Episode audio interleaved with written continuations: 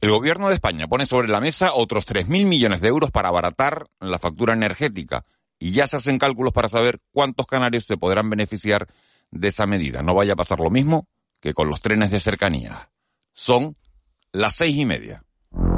De la noche al día, Miguel Ángel Dasguani.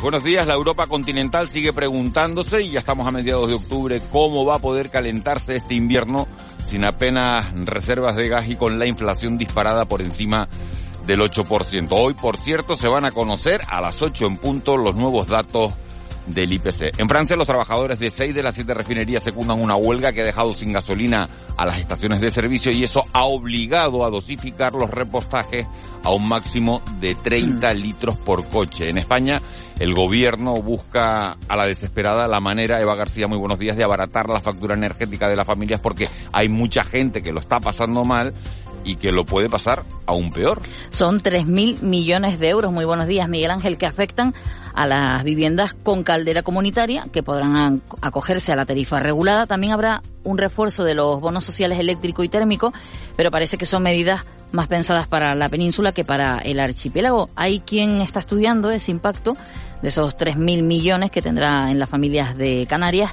no nos vaya a pasar como en las subvenciones al transporte que mejoraron del 30 al 50%, eso sí, después de protestar de todas estas rebajas, de quienes va a beneficiar, beneficiar hablaremos durante la mañana. Además estará con nosotros la consejera de Economía, Empleo y Conocimiento del Gobierno de Canarias. Tendremos la oportunidad de conocer las nuevas rutas de Ryanair y si al final abandonan la isla de La Palma.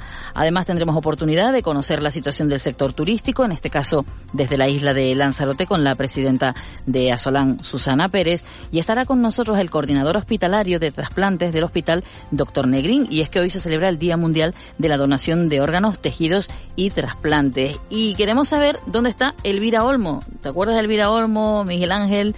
La pensionista que vive en Canarias de 71 años. que, iba, a, recorrer caminando, ¿cuántos kilómetros eran? Desde Valencia a Madrid. Valencia a Madrid. Sí. bueno, pues salía de Canarias en avión hasta Valencia y de allí iba caminando y de hecho hoy continúan caminando porque mañana hay una gran movilización en Madrid, pero también en otros puntos de Canarias, movilizaciones de los pensionistas de todo el Estado junto a organizaciones sociales en defensa de las pensiones públicas.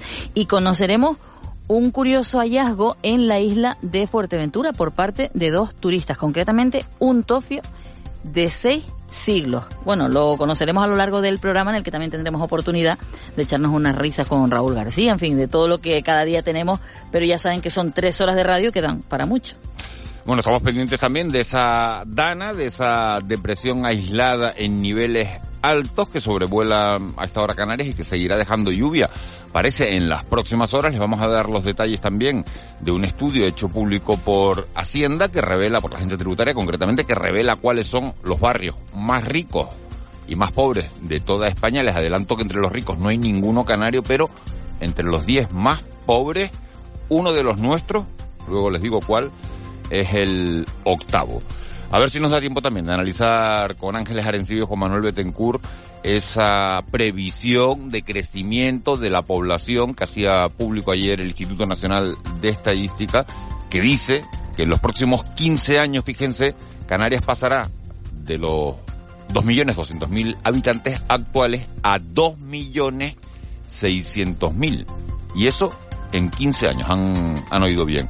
En los deportes, la noticia de, de, este viernes, independientemente de la previa de un fin de semana, es que Paulino Rivero, expresidente del gobierno de Canarias, parece haber aceptado ser el próximo presidente del Club Deportivo Tenerife. Él habría dicho que está dispuesto, algunos periódicos, caso del periódico El Día, lo dan ya por hecho, otros como Diario de Avisos aún no. La confirmación oficial, en cualquier caso, en un sentido o en el otro, será la semana que viene. Tres horas de radio en directo, las que tenemos por delante, tres horas que nos van a llevar hasta las nueve y media de la mañana. En el control técnico están hoy José Luis Molina y Gustavo Huijegüera, en la redacción Víctor Hugo Pérez y en la producción Eva García. Son sobre las nueve y diez, nueve y cuarto, como decía Eva antes, se van a dar un salto por aquí el abuelo Armiche y Marita. Para nosotros sería un placer que nos acompañaran en este trayecto diario que nos lleva de la noche al día. Empezamos. De la noche al día, Miguel Ángel Dasguani. 6 y 35, vamos con los titulares que marcan la actualidad de este viernes 14 de octubre. Caja 7 te ofrece los titulares del día. Plan de ahorro energético de 3.000 millones de euros para proteger al 40% de los hogares. Es el anuncio que hacía en el Congreso el presidente del Gobierno, Pedro Sánchez. Se trata de un nuevo paquete de medidas que incluye un refuerzo en el bono social eléctrico y el térmico. Todo forma parte del plan de contingencia que tiene como objetivo reducir el consumo energético este invierno hasta un 3,5%. Vamos a reforzar el bono social eléctrico beneficiando a 1.300.000 hogares Vamos a incrementar un 15% la cantidad de energía con derecho a descuento y aumentar el porcentaje de descuento del 65% al 80% para vulnerables y vulnerables severos respectivamente.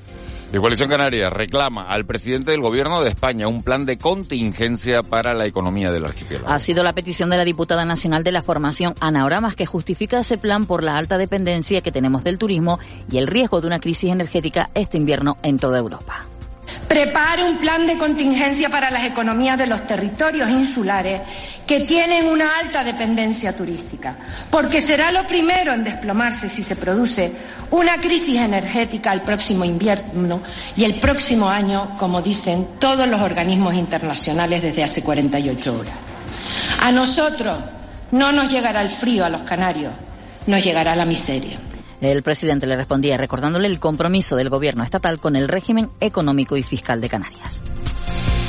Y el gobierno de Canarias aprobará sus presupuestos en un consejo extraordinario que se va a celebrar la última semana de este mes de octubre. Así lo ha avanzado el portavoz del Ejecutivo, Julio Pérez, que no ha querido adelantar cifras porque todas las consejerías están manteniendo aún conversaciones con Hacienda para ultimar las partidas. Una vez aprobadas las cuentas, serán remitidas al Parlamento para su tramitación.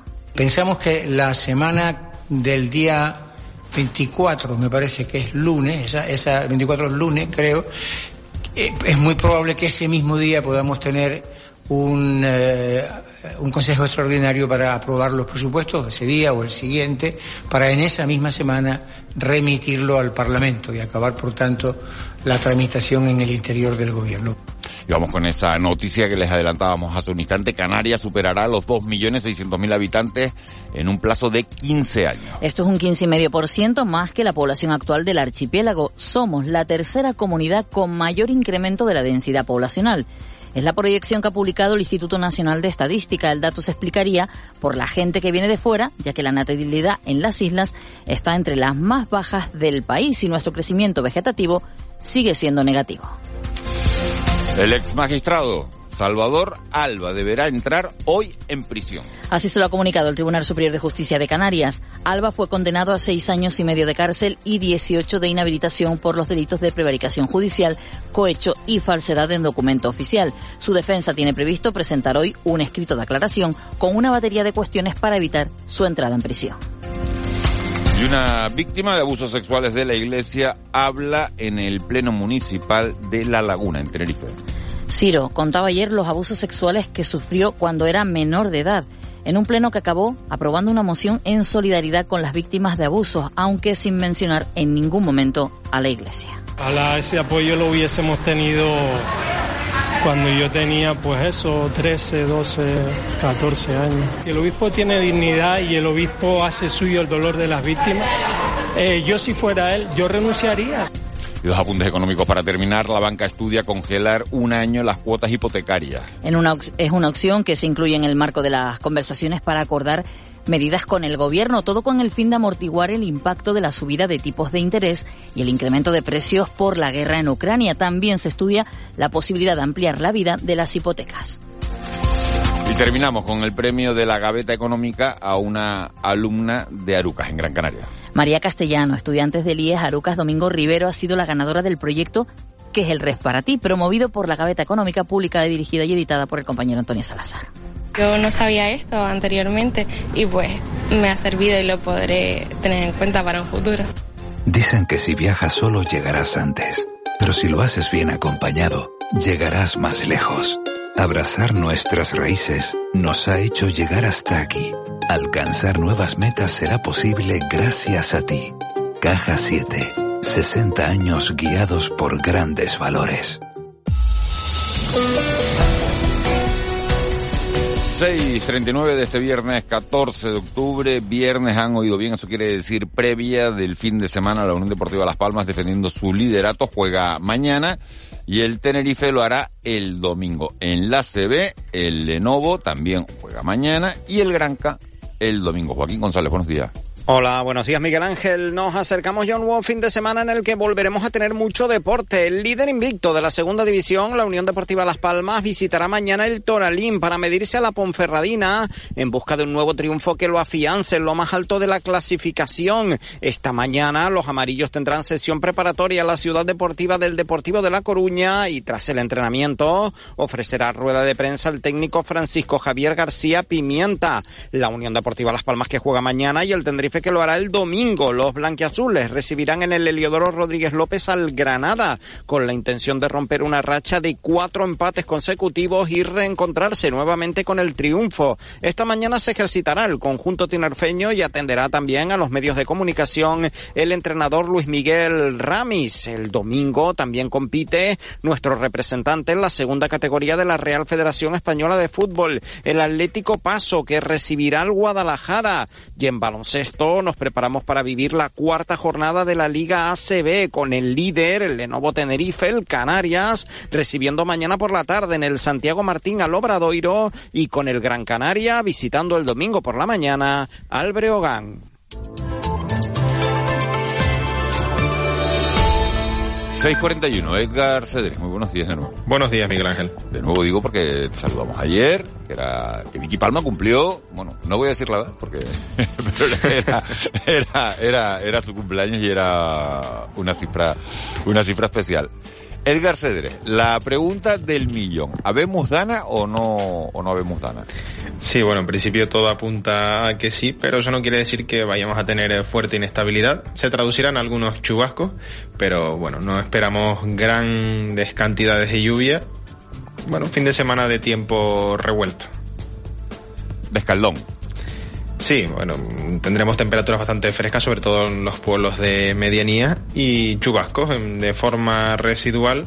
Seguramente pues se podrían reactivar también en puntos donde no suele llover, eh, sobre todo en la jornada del domingo pues puede llover mm, en forma de chubascos en las islas orientales. De momento pues hemos tenido algunas precipitaciones durante la madrugada, las más destacables en forma de chubasco por el norte de la isla de Tenerife y de Gran Canaria. Por ejemplo, en el Valle de la Orotava se han superado los 15 litros por metro cuadrado, también en el noroeste de la isla de Gran Canaria y a lo largo del día de hoy pues los chubascos serán los protagonistas, puntualmente moderados, reflejo de que tenemos inestabilidad en altura, aire frío que genera pues esas nubes de cierto desarrollo. Precipitaciones concentradas principalmente por el norte de las islas de mayor relieve. En el tiempo más soleado, en las cumbres de La Palma y de Tenerife, también pues en zonas costeras del sur y del este de las islas. Temperaturas sin grandes cambios, máximas en la costa entre los 24 y puntualmente algo más de 27 grados. Hace bastante fresco en los pueblos de medianía. Tenemos a esta hora pues, en las cumbres de Tenerife y de La Palma termómetros por debajo de los 8 grados y sopla el viento alisio con intervalos de fuerte. Ese viento perderá intensidad durante la tarde y en el mar y el oleaje más grande por el norte ronda el metro y medio de altura. Edgar, muchas gracias. Ampliamos la información sobre las 5, 7 y 10. Perfecto, hasta ahora. Hasta ahora. Vamos con 643, con las portadas de, los periódicos Eva García que cuenta la prensa hoy.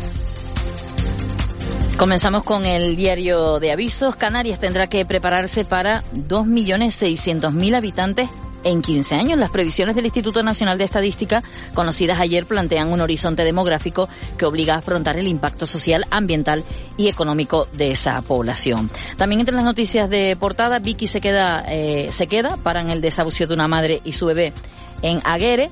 Probables lluvias persistentes el fin de semana en el archipiélago, ya lo decía nuestro compañero Edgar Cedrés, y Sánchez que anuncia nuevas medidas energéticas por 3.000 millones. También importa este periódico dentro de las noticias de sumario a lo que te referías, Miguel Ángel, respecto a Paulino Rivero. En el caso de Diario de Aviso, Paulino Rivero enfría su fichaje para presidir el Club Deportivo Tenerife. En la provincia, Canarias sumará 350.000 habitantes en 15 años.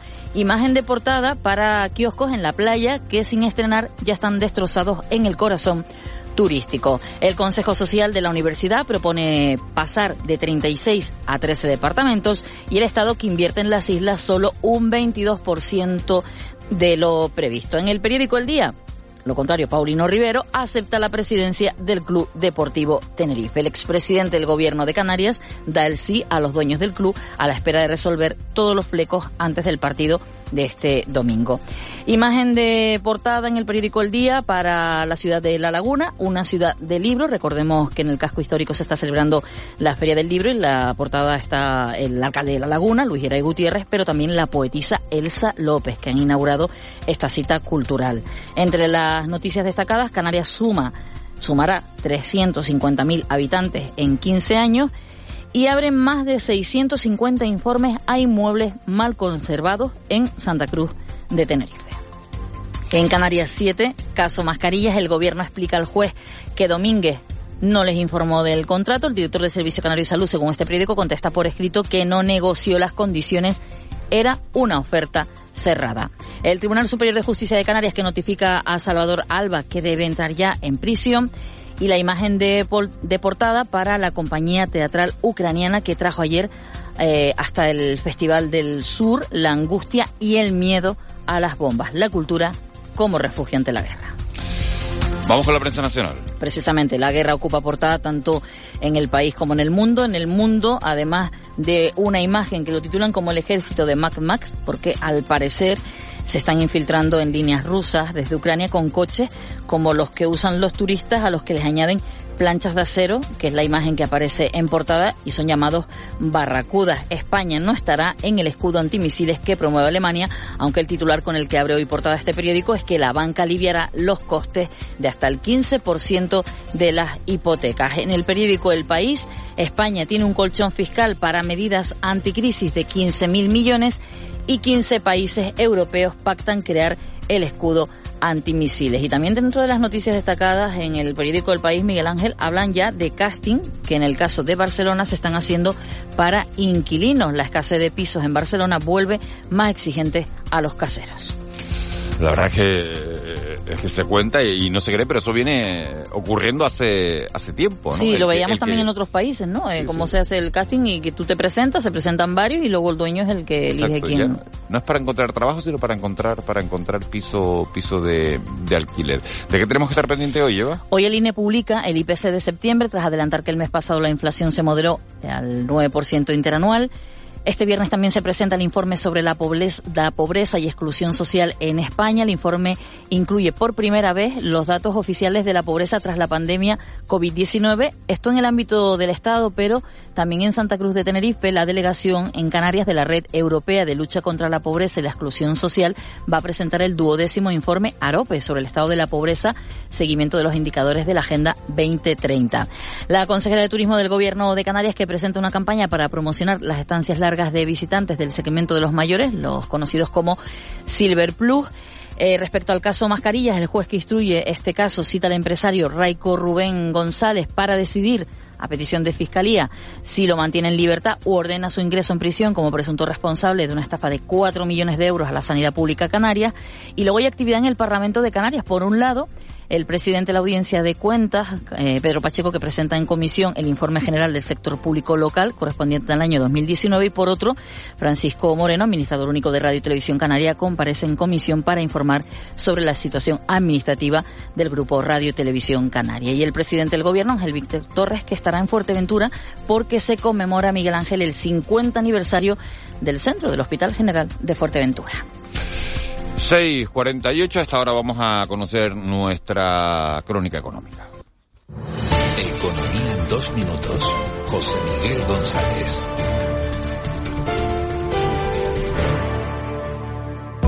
El Premio Nobel de Economía 2022 para tres investigadores sobre los bancos y las crisis financieras. José Miguel González, muy buenos días. Muy buenos días.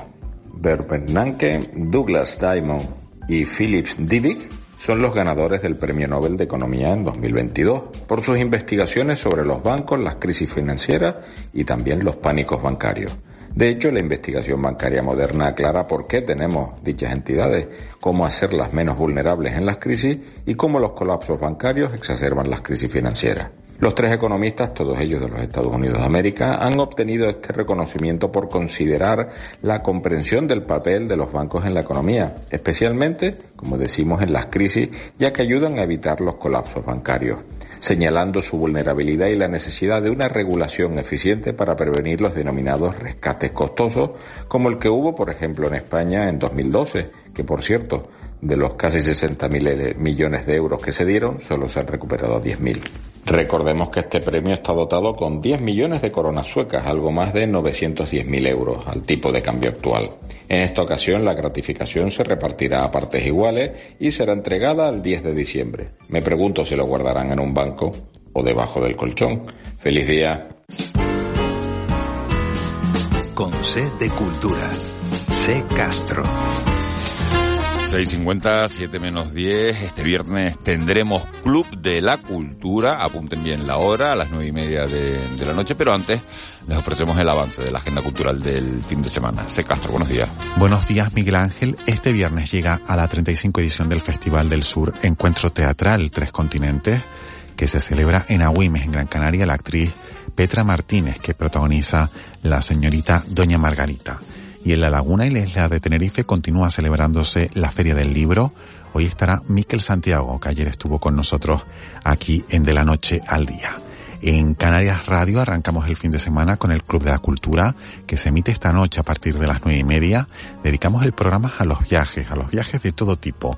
Estará con nosotros Paco Tomás, el periodista publicado recientemente Coto Privado de Infancia, un duro viaje a la infancia en los años 70.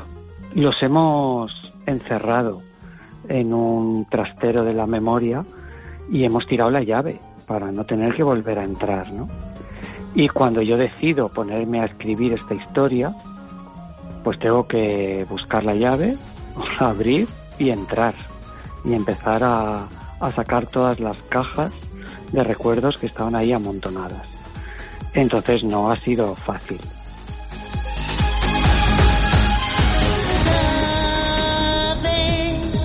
Que me muero de ganas por verte otra vez. No sabes, no hace falta que Y nos vamos con la música de Camela, que este viernes actuarán en Morrojable, en Fuerteventura, dentro del Sunset Festival. perdí por ti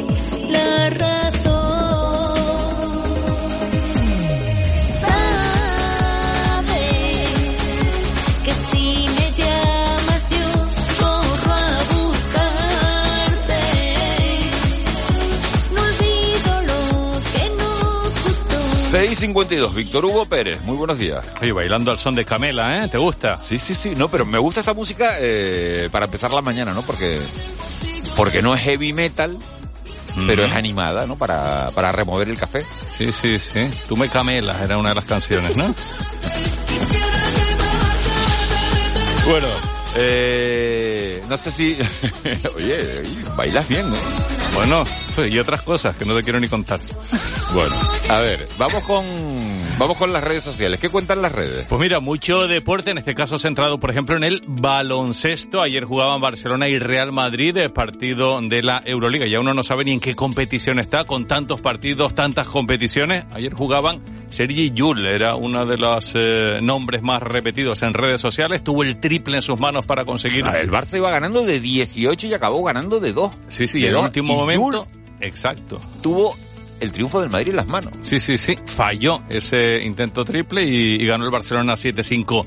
7-3, así que bueno, pero es el primero, bueno, el segundo ya de muchos enfrentamientos que tendrán a lo largo de, de la temporada. También es referencia Sánchez, Pedro Sánchez, por su comparecencia ayer en el Congreso, ese plan de 3.000 millones de euros para seguir avanzando en el ahorro energético y en la ayuda a las familias más necesitadas. Lo hemos ido comentando en este eh, programa Ceuta y Melilla. Eh, no sé si escuchaste ayer Marruecos ante la ONU diciendo que no tenía fronteras terrestres con, eh, con España. Vaya la que se armó. Luego un alto diplomático del Reino Lagüí rectificó porque, claro, Ceuta y Melilla son España, aunque a veces parece que se les olvide. En principio hablaban de Melilla como un presidio ocupado. Decían, Pedro Sánchez incluso tuvo que salir al paso ayer después de ese pleno en el Congreso y recordar que Ceuta y Melilla sí son España. Y Josep Borrell, el jefe de la diplomacia europea, también es noticias, trending topic, advirtiendo a Vladimir Putin, avisando de que el ejército ruso será aniquilado si al final deciden llevar a cabo un ataque nuclear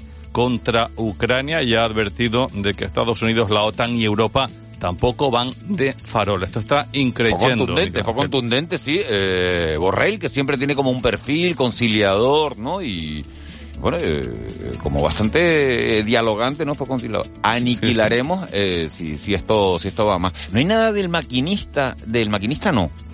Del, Del, eh, jefe de del- seguridad de, de Adif, porque a ayer le echó la culpa al maquinista en ese juicio, eh, eludió todo tipo de responsabilidades de, eh, de los anuncios de seguridad de la vía y dijo que... ¿Sabes a qué me recuerda todo esto? A- a- al, al accidente del avión de Spanner.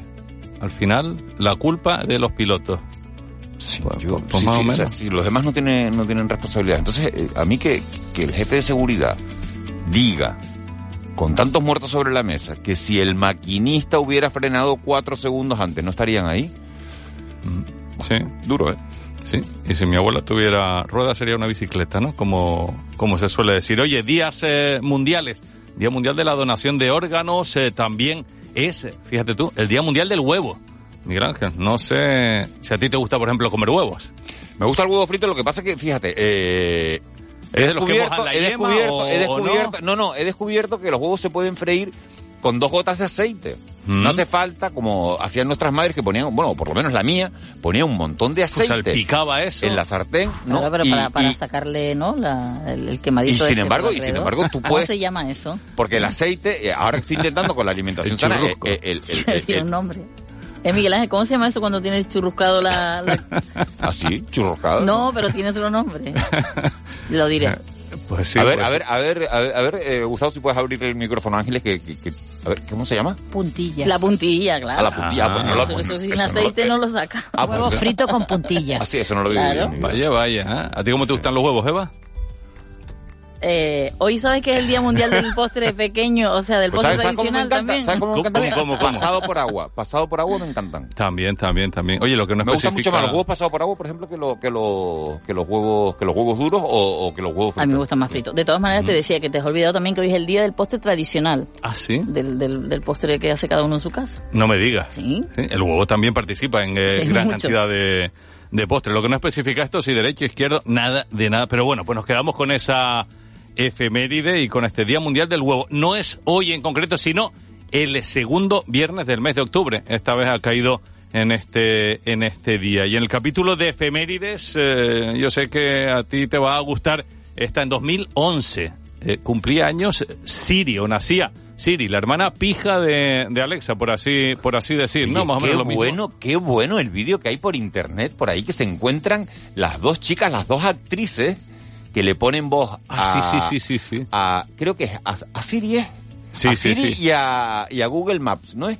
Sí, a Google. eh, a Google, a sí, Google el- Home, a- sí, al OK Google. Exacto. Qué bueno, qué- buenísimo, me encanta. Además, eh, es que lo clavan y hacen un- una especie de sketch de, de 20 segundos que les aconsejo que lo, que, que lo busquen, ¿no? Ese, ese encuentro que fue además eh, noticia en los informativos ayer. Pues en 2011 nacía, nacía Siri y a partir de allí, pues bueno, en eh, ¿Y Alexa cuánto tiempo tiene? O sea, Pues, ¿Siri eh, es mayor que Alexa? Eh, seguro que sí, pero el cumpleaños de Alexa todavía no, no se cumple en el día de hoy. A ver si te lo busco y Hoy el no- lunes te sí, lo sí, no, hoy, lo hoy estoy en casa, pero cuando hoy no estoy en casa, no he estado en casa, pero cuando llegue eh, voy a preguntarle Alexa cuándo es tu cumpleaños. Pues sí, a ver, ¿qué es lo- ¿sabes que se puede cambiar el eh, cambiar el nombre entre las opciones que tienen? Tiene una, Ah, no, yo una ya me- posibilidad me puedes cambiarlo. Lo estuve, me acostumbré a Alexa, no, no, no, no lo voy a cambiar. Lo estuve mirando. Oye, no sé si recuerdas eh, a Félix Baumgartner. ¿Te acuerdas de él? No sé si por el nombre te suena o no.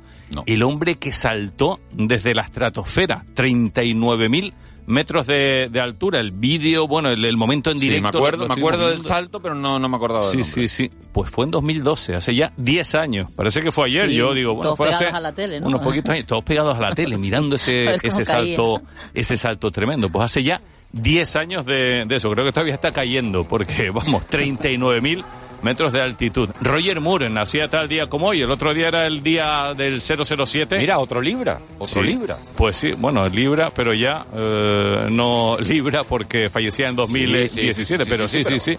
Grandísimo Roger Moore, para muchos el, el mejor agente 007 de, de, la historia. No sé si, Eva, tú te quedas con Roger Moore, con Sin Connery, el otro día incluso lo comentamos. Sí, yo decía que no soy de 007 porque no, no, nunca lo he seguido. Es como aquellas películas que hablamos ayer, ¿te acuerdas, Miguel Ángel? ¿De qué películas no has visto nunca? Sí, pues después estaba viendo lo de Moby Dick, gente que me decía que no había visto Moby Dick, que algún mensaje más que quedó por ahí. 007. Oye, esta sí la habrán, sí la habrán eh, visto. Pulp Fiction se estrenaba en el año 1994. Este es uno de los temas de, de su banda sonora.